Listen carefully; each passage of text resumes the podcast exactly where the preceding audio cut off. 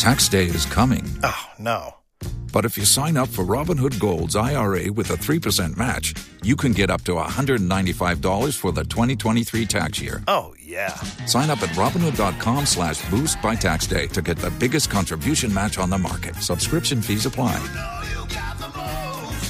Investing involves risk. 3% match requires gold for one year from first match. Must keep IRA for five years. Robinhood Financial LLC member SIPC.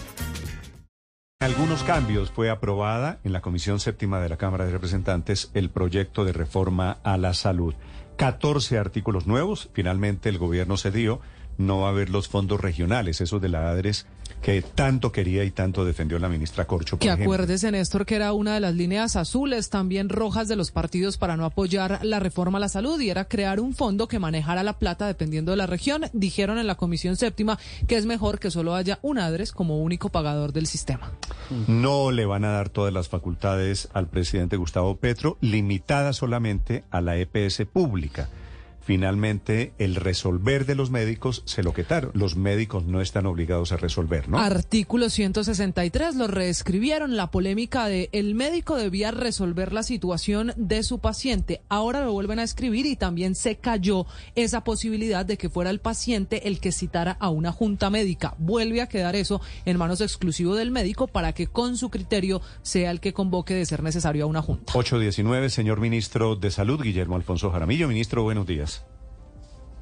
Muy buenos días, don Néstor. Un saludo especial para todos los radioyentes. Ministro, estos cambios, que no haya fondos regionales o le quitaron algunas facultades, le dejan otras para el presidente Petro, eh, ¿lo dejaron contento? Es decir, ¿lo dejan tranquilo? ¿Se mantuvo el corazón de la reforma?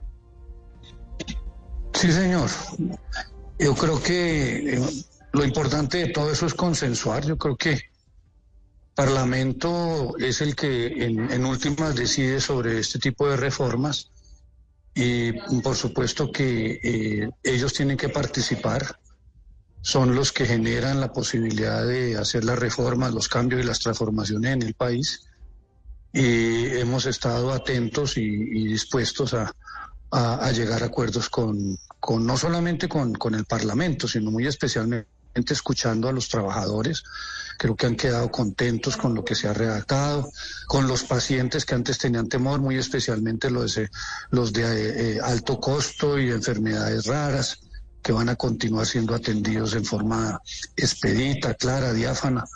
Y eh, los, eh, las IPS, hemos dialogado también con las EPS, hemos dialogado con las sociedades científicas, con los médicos, hemos cambiado algunas palabras, algunas frases para que no, no, no estén comprometidos de pronto hasta, a, hasta donde ellos creen que no, que no pueden hacerlo Okay. y que podría generarle mañana situaciones complejas. Entonces yo creo que, que mm, las facultades extraordinarias, por ejemplo, que, mm, eh, para que no quedara el más mínimo sentimiento o de pronto pese a pensar que de pronto éramos que íbamos a utilizar esas facultades extraordinarias para, para transformar cosas que, que, no, es- que no se habían consensuado, de- preferimos retirar todo y solamente dejar el de que va, tiene la posibilidad de capitalizar la nueva EPS, que es una, una EPS mixta, en Ministro, donde el gobierno tiene acciones. Menciona usted en estos, en estos cambios que le hizo la Comisión Séptima, faltan otros debates,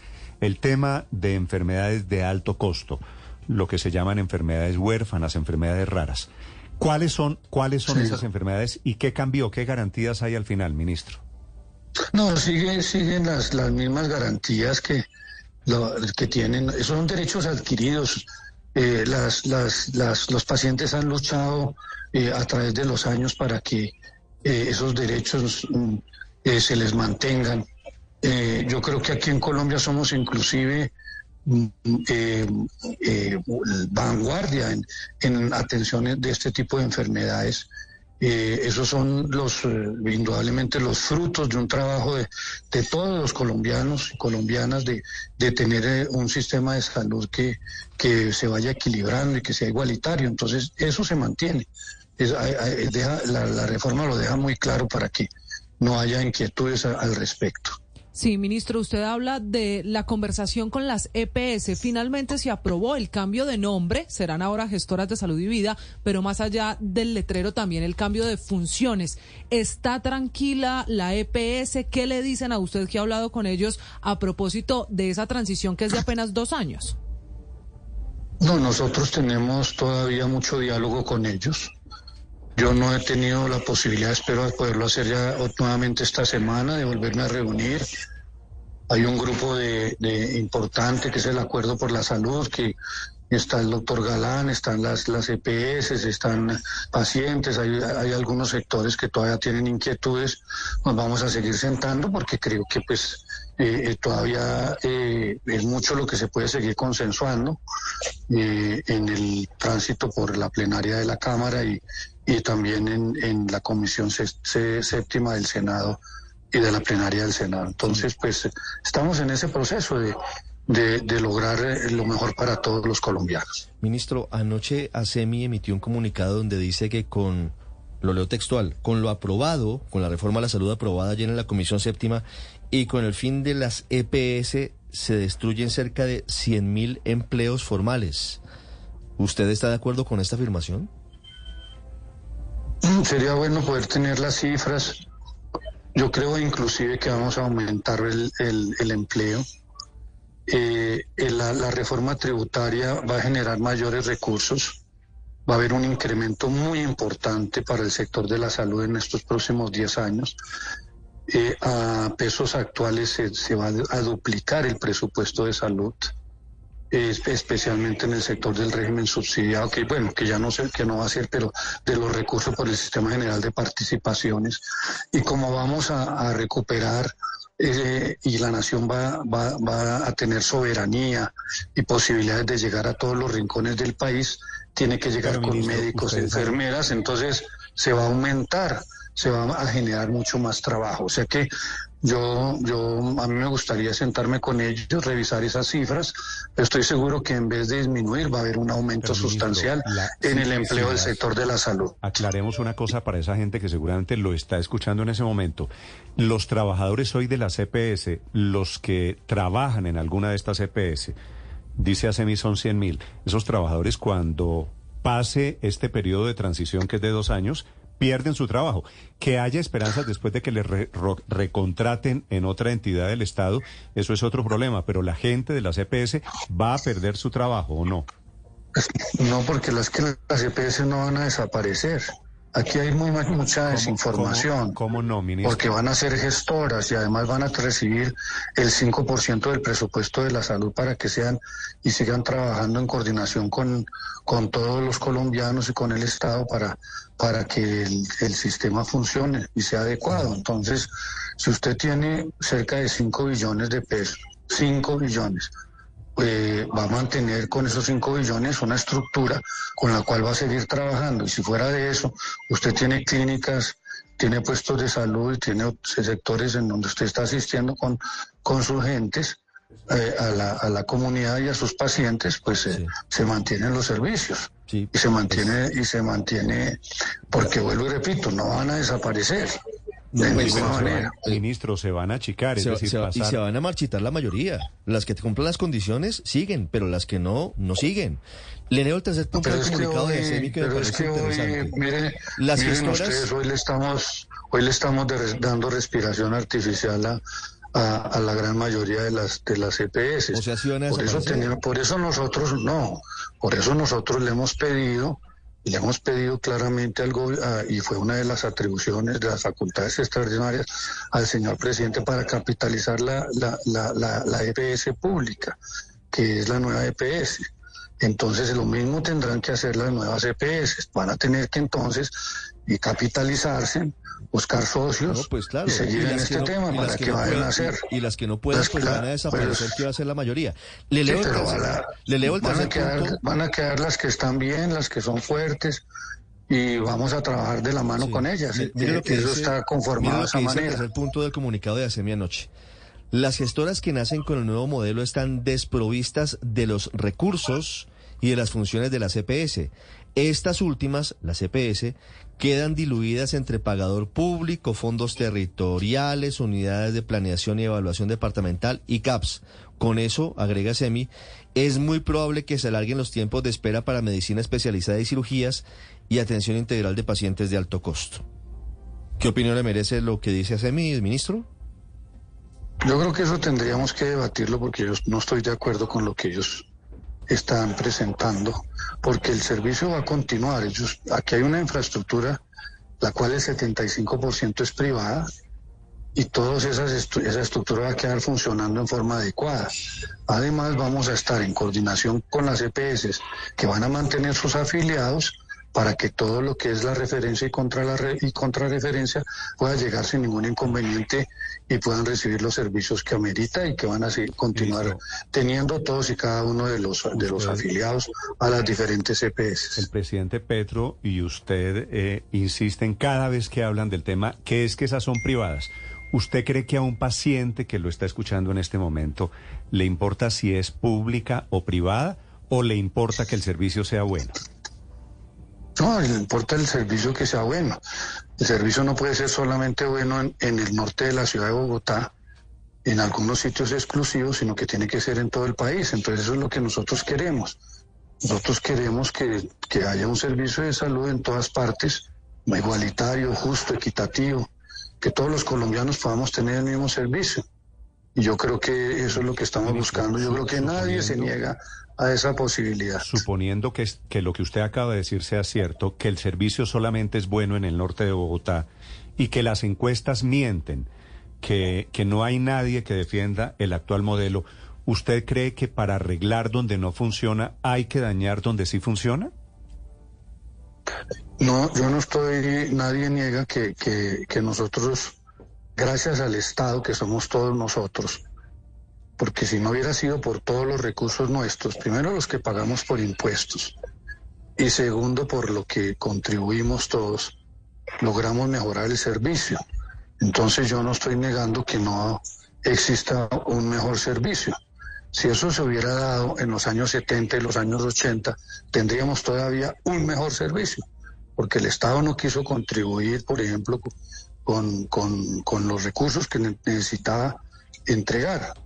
Hemos logrado entre todos ponernos de acuerdo a que haya más recursos.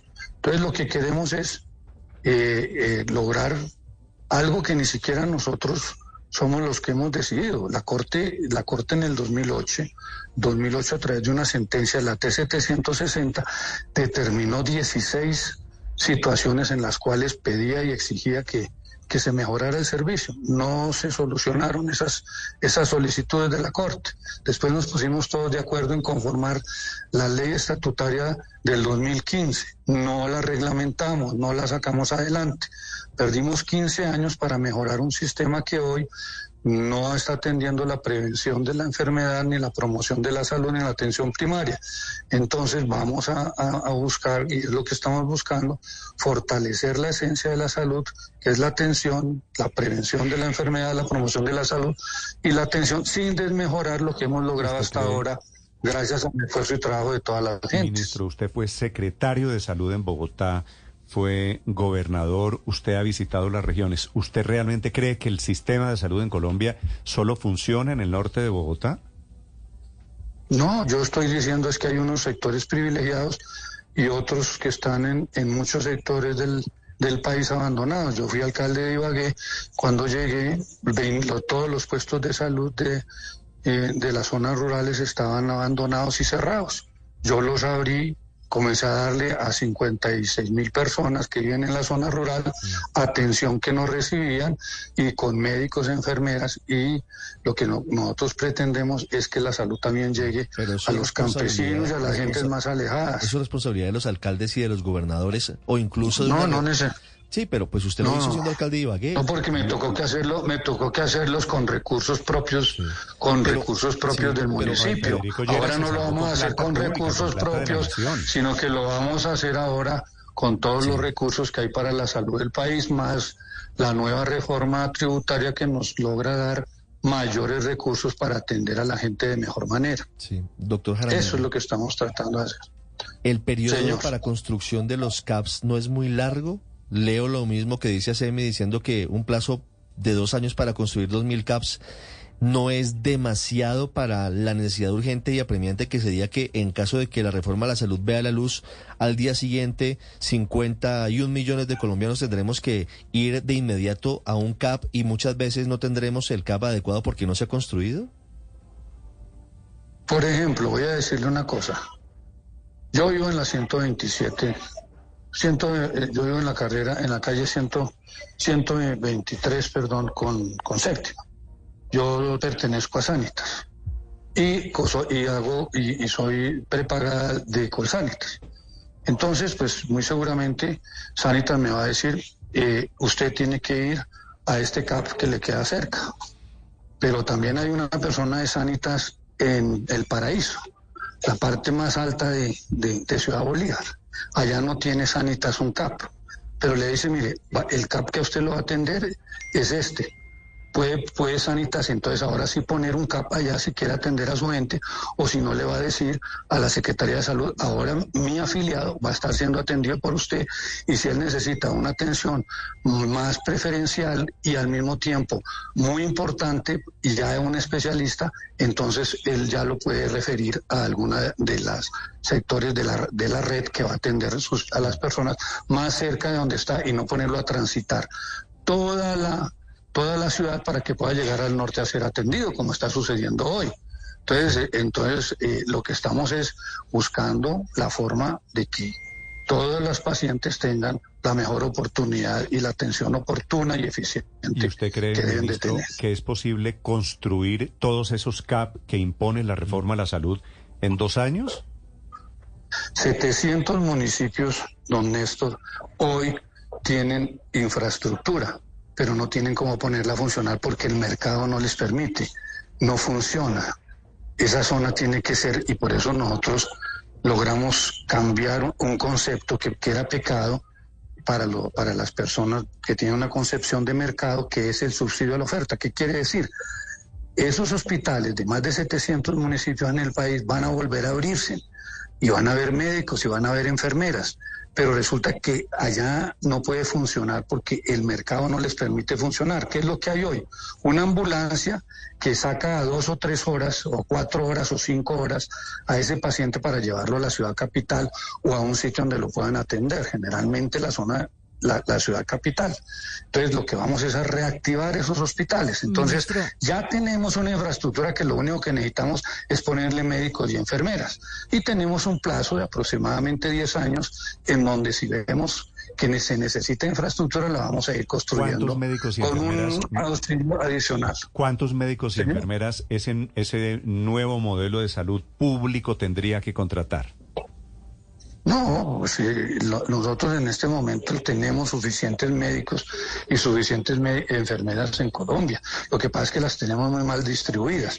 Y muchos médicos, si no les da, y por eso la ley es clara, que le va a dar un incentivo a esas personas que van, que médicos y enfermeras que van a estar en zonas alejadas de, de, eh, en donde son territorios difíciles y complicados, para que puedan estar allá reciban un buen salario, un, salario digno, y como esos, esos CAPs van a tener presupuesto, les va a llegar por doceavas partes, entonces no va a haber, no se va a presentar el fenómeno que se presenta hoy, que encuentra usted hospitales que le deben seis meses, un año de sueldo a, a, sus trabajadores. Aquí las cosas entonces van a ser para esos sectores alejados, va a haber el subsidio a la oferta para que puedan funcionar sin el inconveniente que trae el mercado que no funciona en sectores apartados. Eso es lo que estamos trabajando. En esos 700 municipios que usted dice hay infraestructura para abrir el CAPS, ese centro de atención primaria, ¿todos los médicos y los, eh, las enfermeras pasarían a ser empleados públicos o quién los contrata?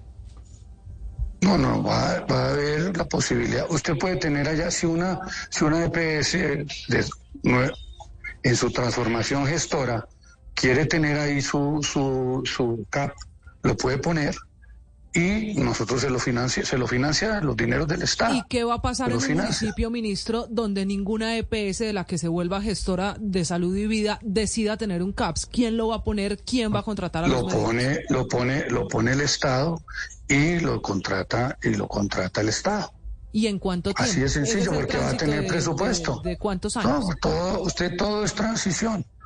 Nosotros estamos hablando de una transición de dos años. ¿No es cierto? Ese es un proceso de transición sin, que nosotros esperamos ir resolviendo paulatinamente. Sí, pero, y pero, por eso, como lo que hemos dicho con mucha claridad, es que vamos a ir de la mano de las gestoras de salud y vida con el fin de que todo este proceso de lo construido, construir sobre lo construido, sí, para que no haya ningún inconveniente ni la gente sienta que es que se le está alterando.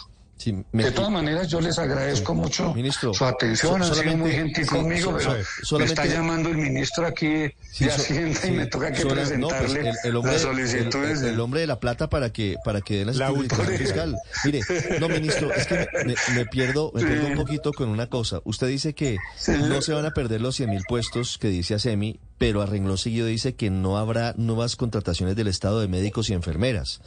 ¿Qué va a pasar yo no, entonces yo- con ¿a esas qué 100 mil hora he dicho personas? que no no, yo no he dicho que no haya haber nuevas contrataciones. Sí. que No, hay no, no, personal no, no. suficiente, nos acaba de decir Claro. el ministro, que hoy hay suficientes médicos en el país. Digo yo, ustedes me están diciendo, me están preguntando, ¿de dónde van a salir los médicos y las enfermeras? Yo le estoy diciendo, tenemos afortunadamente médicos y enfermeras en el país, ¿no es cierto? Eh, eso es un tra- una, una, algo que ha hecho las facultades de medicina y, y las facultades de enfermería han sacado muy buenos profesionales y tenemos que incentivarlos porque están concentrados en la ciudad eh, en las grandes ciudades. Hay que, hay que incentivarlos para que entonces puedan presentar sus trabajos y, y ayudarnos a la salud en los sectores en donde ellos pues tienen que ir y por eso la ley contempla incentivos para que ellos estén en, aqu- en aquellos pueblitos, en aquellas zonas apartadas para servirle adecuadamente a- al pueblo colombiano. Ole, ministro, una pregunta final. Don Néstor, muchas gracias. Ministro, Muy ¿qué- amable. por- Ah, si me quiere contestar Señor. esta, si tiene un segundo, ¿qué Señor. pasó con su denuncia de los negociados supuestamente que hubo en la SUSI, de la SUSI en la época de pandemia? Eh, yo le he pedido al, Congreso que inclusive me cite. Y quiero darle una chiva para usted, Néstor. Sí. ¿Por qué no revisan ustedes un debate que ya se hizo y lo hizo un, un parlamentario de cambio radical?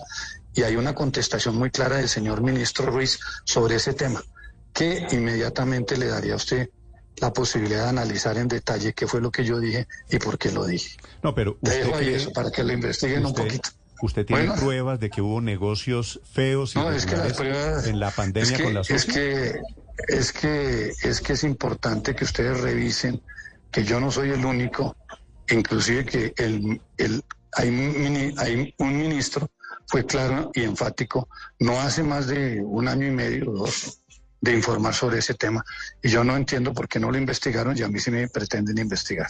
Sí. Bueno, le dejo ahí esa inquietud. Bueno, mil gracias. Voy a, voy a, voy a revisarlo. Gracias, ministro. Un, un saludo para Saludos. usted.